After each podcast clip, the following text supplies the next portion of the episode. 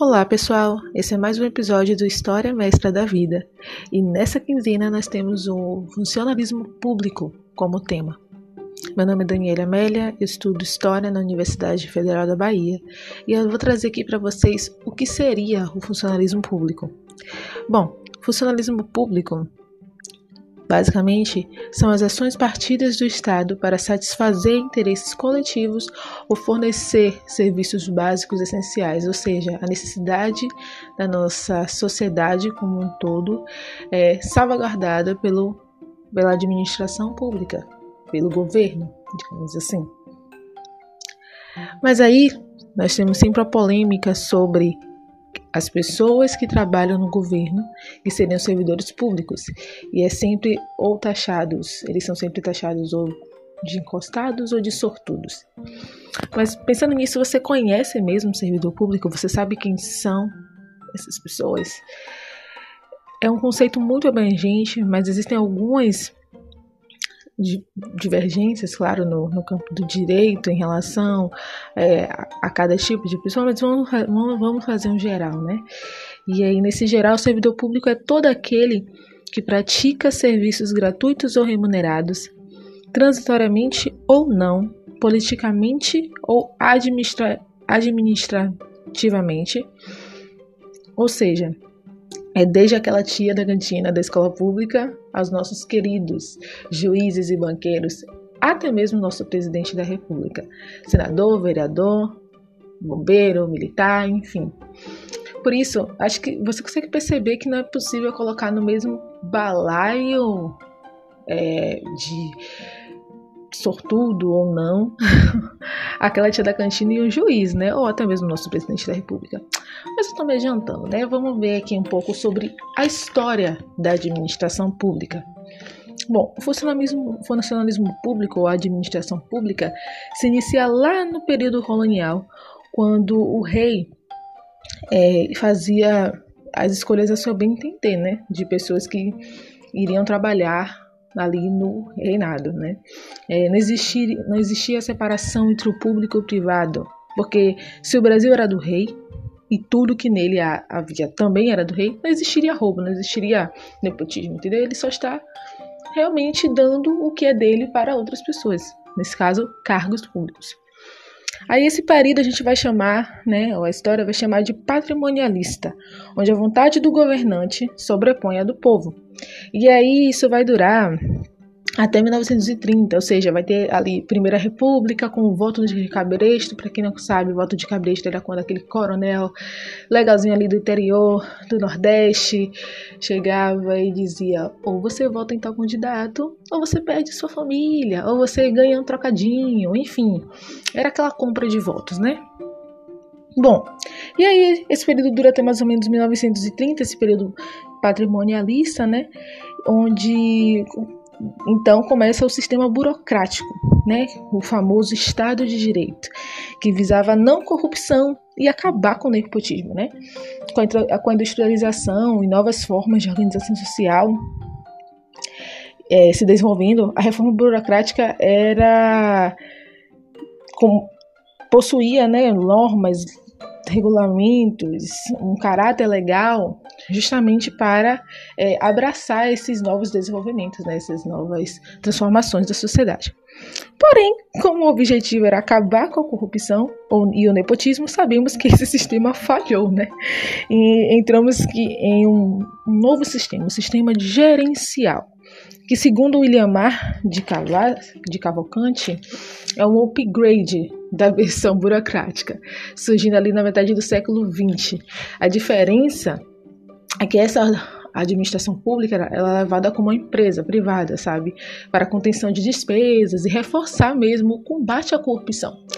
Foi aí que o site da transparência pública, por exemplo, onde a gente pode ver tudo que o governo gasta, o que eles fazem, é amplamente divulgado, inclusive verifica esse site, esse site é muito bom. É, é, aí que ele é criado, né, mais ou menos, com o uso da internet, né, a partir do sistema gerencial. Atualmente estamos vivendo o sistema gerencial, tá bom? Uh, portanto, a história mais ou menos nos diz que reformas são sempre necessárias, né, para corrigir as diversas falhas no, no, no Brasil, mas como o nosso ministro mesmo disse, como será. É, o nosso ministro disse que, né?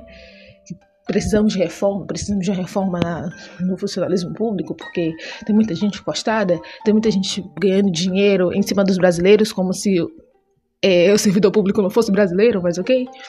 É, como será essa reforma? Lembrando daquela tiazinha da cantina e colocando ela no patamar ao mesmo tempo do juiz ou do daquele senador, né, que além de seu grande gordo salário tem seus benefícios por trás ou pela frente.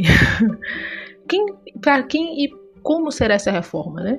Mas aí vocês vão ouvir o resto do podcast e vai ter muito mais coisinhas sobre isso.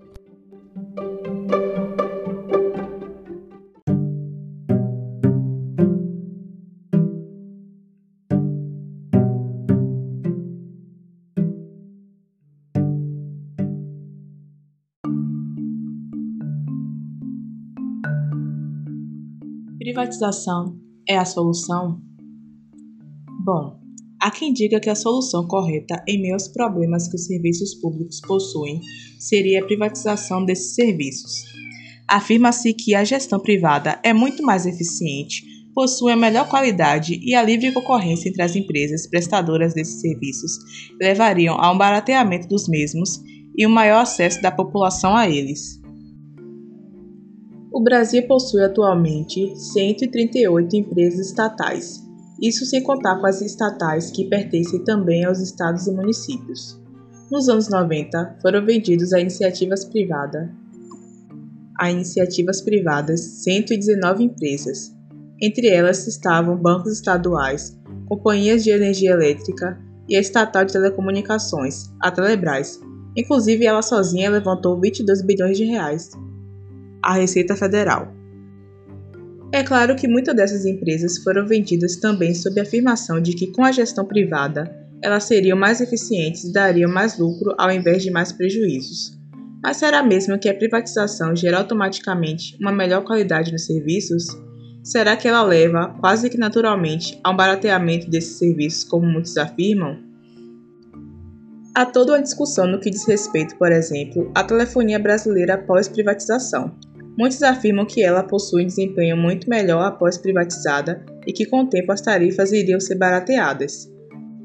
Entretanto, um estudo de 2014 da União Internacional de Telecomunicações, a UIT, ligada à ONU, mostrava que a telefonia móvel no Brasil era uma das mais caras do mundo, com preço da ligação superior aos preços em todos os países europeus. Entre 166 nações avaliadas, em apenas 47 os custos eram superiores aos do Brasil. Outro exemplo que eu gostaria de citar, desta vez um exemplo mais trágico, é o da mineradora Vale, também privatizada nos anos 90, embora ela já possuísse um bom desempenho enquanto estatal. Em 2015, na cidade de Mariana, no estado de Minas Gerais, a barragem de Fundão da Samarco, que é uma subsidiária da mineradora, com milhões de metros cúbicos de rejeito de minérios de ferro, se rompeu, destruindo completamente três distritos, deixando milhares de desabrigados e pessoas soterradas em meio a esses rejeitos, causando o maior desastre ambiental que esse país já viveu. Isso é uma amostra dos diversos pontos negativos de uma privatização que tem como objetivo cortar gastos cada vez mais, gerar lucros de todos os meios possíveis, mesmo que para isso precise negligenciar as condições de segurança de seus empreendimentos.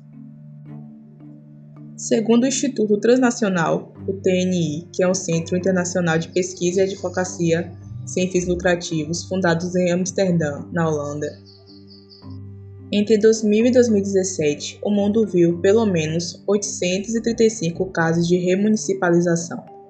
Houve mais de uma centena de casos de empresas de geração e distribuição de energia na Alemanha e a restatização de empresas de água e esgoto em mais de 10 cidades francesas, como Paris, Marselha e Bordeaux.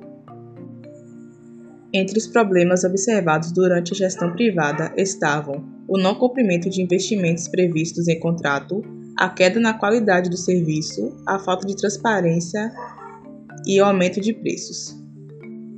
As reestatizações foram concentradas em seis setores: energia, educação, transporte, saúde e assistência social, gestão de serviços públicos locais e água e saneamento. Casos muito parecidos com o da cidade de Itu, em São Paulo, onde serviço de saneamento, após 10 anos geridos pela iniciativa privada, voltou a ser administrado pela Prefeitura em 2017. O caso do município paulista é um dos 12 que a TNI está verificando para incluir no mapeamento de 2018 das remunicipalizações do setor de água e esgoto. Agora, em 2020, houve a aprovação do novo marco legal no saneamento básico, PL 4162 de 2019. O texto prorroga o prazo para o fim dos lixões, facilita a privatização de estatais do setor e põe fim no atual modelo de contrato entre municípios e empresas estaduais de água e esgoto. O argumento principal é de, que, é de que a privatização tem como objetivo universalizar o acesso ao saneamento em todo o país até 31 de dezembro de 2083. Porém, depois de tudo o que vimos até aqui, Devemos crer que o problema do saneamento básico no país, ou na verdade, a falta dele, já que 16% da população nacional não tem acesso à água tratada e 47% não tem acesso à rede de esgoto, vai ser totalmente resolvido simplesmente pela abertura escancarada da privatização desses serviços? Ou será que, com o fim do subsídio cruzado, onde a lucratividade das áreas mais ricas custeia o prejuízo em áreas mais pobres, serão cobradas tarifas mais caras para a população mais vulnerável? Será que é realmente sensato corrermos o risco da água potável, que é um direito de todos, ser transformada em uma simples mercadoria? Sugiro que tenhamos um olhar mais crítico no que diz respeito à defesa das privatizações quando o suposto objetivo é a melhora dos serviços oferecidos pelo governo, seja municipal, estadual ou federal. O investimento, sim, pode melhorar esses serviços e garantir uma gestão mais eficiente e transparente. O Estado tem o dever de oferecer à sua população saúde, educação, segurança, entre outros serviços, de maneira pública, gratuita e eficiente. O governo deve investir nesses serviços com o mesmo zelo que eles têm em liberar trilhões para salvar os bancos financeiros, por exemplo. Há interesses na precarização desses serviços, assim como há interesses na privatização deles, e com certeza não são os mesmos interesses reais da população mais vulnerável.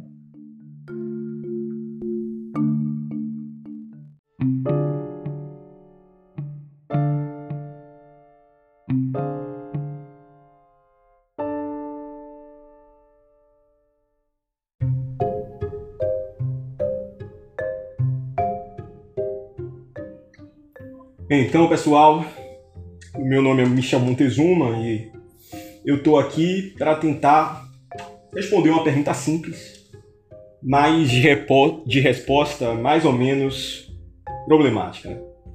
Lá vai. Se privatizarmos os setores administrados pelo funcionalismo público, haverá corrupção? Bom, primeiramente precisamos perceber que esse tipo de questão parte de um maniqueísmo falacioso a corrupção, tal como se dá em nossa sociedade, não pode ser encarada sobre uma perspectiva política polarizada. O que eu quero dizer com isso? Né? É uma perspectiva na qual a gente tem, de um lado, é, o setor privado e do outro, o setor político ou o setor público. Né? Como se a questão da corrupção no funcionalismo público se restringisse a discussões político-ideológicas que defendem uma tradição política liberal ou social-democrata.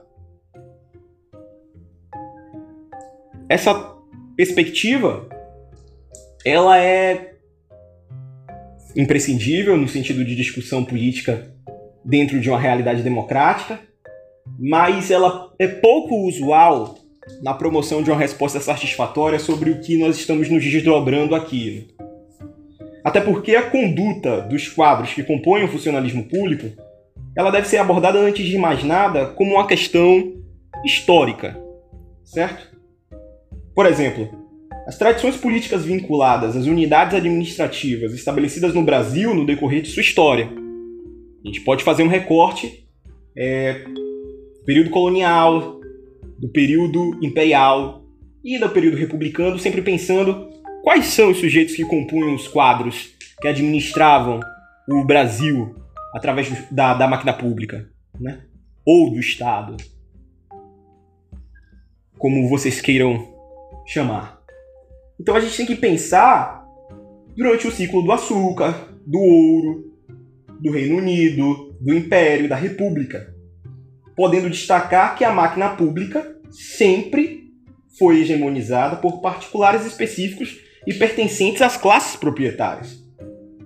Também foi constante na história do Estado brasileiro a ingerência desses particulares nas políticas econômicas estatais. Para mais um, um, um bom exemplo, este foi o caso, por exemplo, da primeira fase da nossa república, onde um seleto grupo de latifundiários, certo? Determinava toda a vida política do país em função do mercado vinculado à economia de exportação, cujos lucros nunca eram devidamente distribuídos com a grande massa de trabalhadores brasileiros, que, justamente por conta dessa política de Estado, estavam presos numa economia de subsistência em plena era de modernização do capitalismo industrial. É sobre essa perspectiva que a questão da corrupção nos quadros do serviço público precisa ser encarada, a fim de que possamos nos perguntar se a corrupção é um caráter, é uma característica fisiológica do Estado ou é meramente um produto político do regime liberal burguês, sendo um sustentáculo necessário à garantia de supremacia política da classe burguesa sobre todo o conjunto da sociedade, ou seja, o proletariado, o campesinato, os trabalhadores informais e marginalizados. Esse é um caminho minimamente sensato através do qual podemos começar a pensar a corrupção no Estado.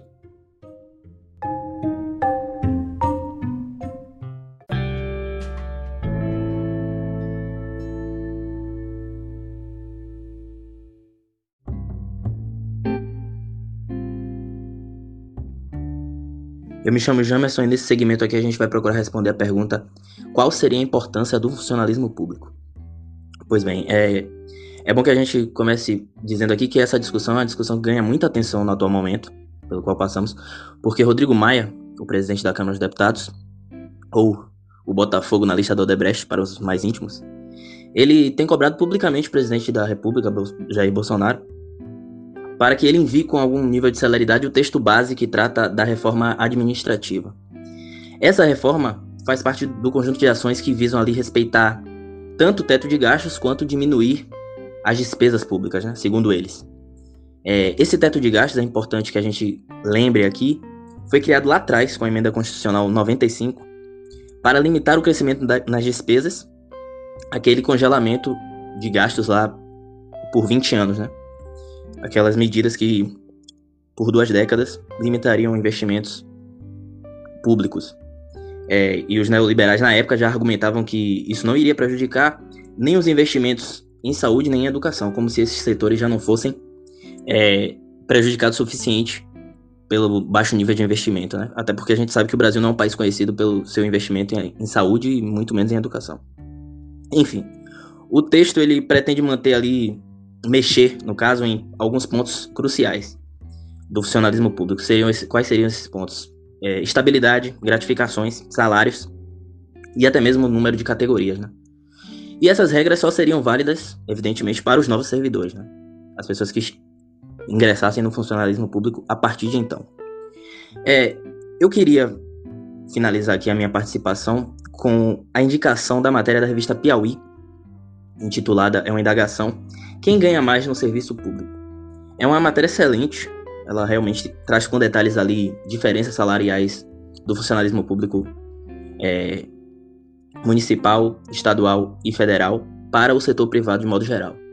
E eles fazem um detalhamento perfeito para você ter uma noção básica, assim, primeiro, desse tipo de, de conflito que a gente tem visto no atual governo, e para a gente também é, combater a falácia que o ministro da Economia, por exemplo, Paulo Guedes, é, que comparou o funcionário público com um parasita e o Estado brasileiro seria um hospedeiro, né, que estaria morrendo, enquanto o funcionário público suga, o, o Estado é, sofre, né? E a gente sabe que essas medidas, de modo muito geral, é, que esse governo tem tomado, são medidas que visam justamente beneficiar o mercado em detrimento do, do, funcionalismo público, que resulta em muito mais aporte financeiro para o universo privado, enquanto a gente sabe que a população, de modo muito amplo, muito geral, é, sofreria com esse esquecimento, podemos dizer assim.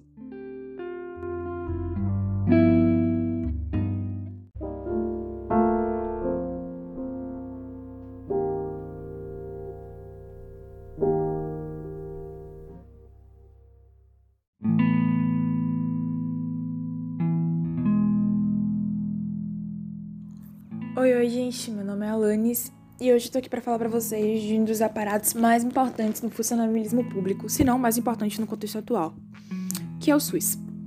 O nosso Sistema Único de Saúde, instituído pela Constituição de 1988 e tem o objetivo de atender ao mandato constitucional que estabelece a saúde como um direito de todos, um direito universal e que deve ser tutelado pelo Estado ou seja, ele deve ser observado. É direito do Estado nos ofertaram a saúde universal de qualidade.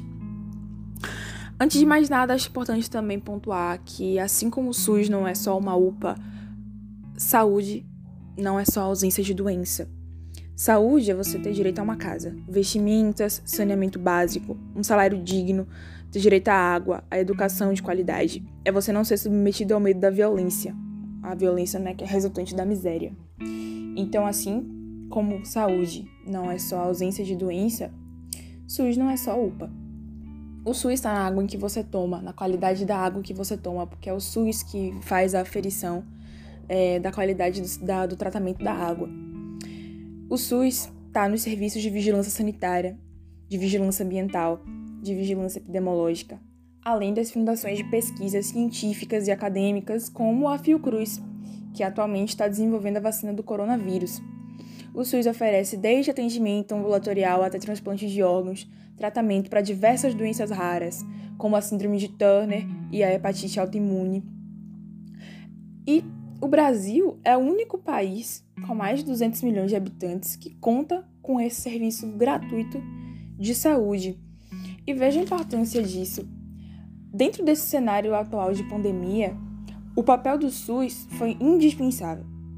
A ideia de termos uma política como essa, que em meio a uma crise de saúde mundial disponibiliza gratuitamente à população, desde testes rápidos a testes elaborados sanguíneos de corona, leitos de UTI, respiradores, né? Todos gratuitamente afetados à população, a gente vê o contraste disso, né, no, no vizinho aqui do lado mais ao norte, né, onde tremula a bandeira do American Way of Life, do sonho americano, onde uma diária num leito né, de, de UTI é mais de 40 mil reais. É importante a gente destacar é, essas condições porque no, no, contexto atual de um Brasil com mais de 12, 12 milhões de desempregados, 38 milhões de trabalhadores informais, se nós fosse, se essa pandemia fosse antes do SUS, se a gente tivesse sem essa cobertura, sem essa garantia, a única alternativa seria um pronto-socorro em redes como Santa Casa, né, que são redes filantrópicas que iriam fornecer alguma assistência gratuita. Isso em pronto-socorros. Ou seja, hoje nós temos um acesso é, amplo a várias camadas né, do, do, de hospitais, leitos e várias outras coisas. E é um debate que precisa ser feito sobre essa atenção e esse cuidado que nós devemos ter como SUS. A atenção e o cuidado à saúde. Elas precisam estar fora do mercado.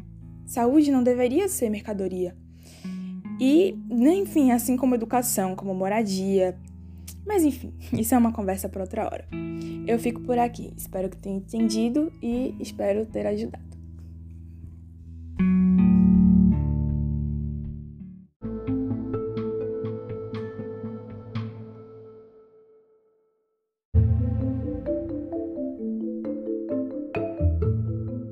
Aqui estamos nós no finalzinho do podcast.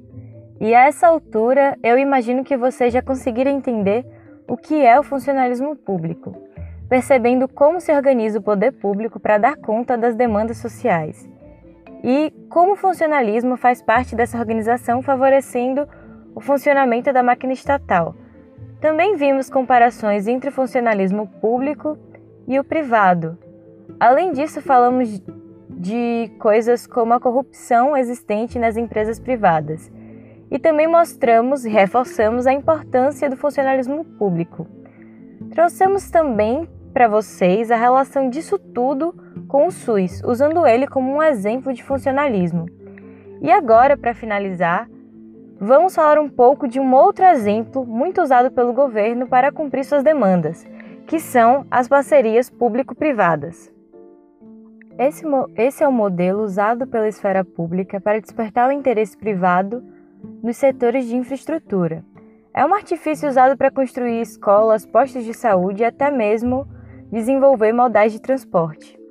A parceria público-privada, ou PPP, é um contrato de longo prazo onde o Estado concede funções administrativas, construção e financiamento e manutenção para grupos privados.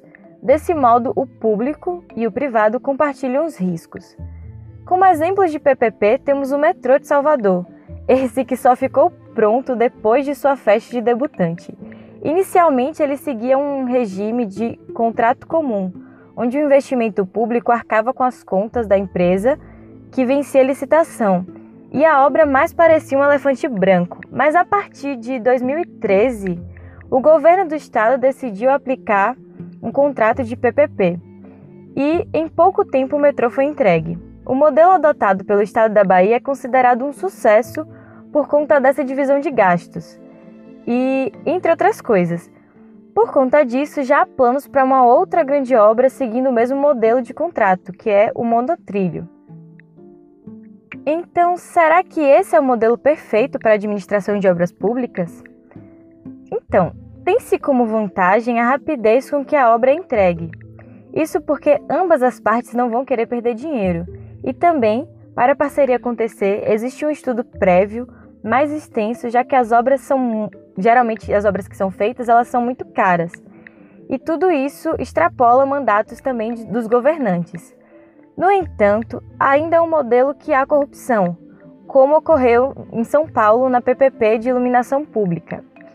E a depender do modelo da PPP, há uma relação de custo que é passada para o usuário da estrutura construída, como é o caso do metrô de Salvador, onde as passagens pagas ajudam a custear a obra que foi feita. Assim, os valores estipulados quando o contrato é firmado não são transparentes, aparecem gastos extras e o custo final da obra aumenta. Uma obra que já era cara pode se tornar mais cara ainda, porque esse é um tipo de modelo que ele é usado só para obras que são grandes. Portanto, nota-se que a PPP ela diminui a autonomia do poder público em ações desenvolvimentistas na infraestrutura do Brasil, em função do favorecimento de interesses da iniciativa privada em lucrar com esses empreendimentos, sem garantir o retorno desse capital ao povo. E ficamos aqui com esse podcast.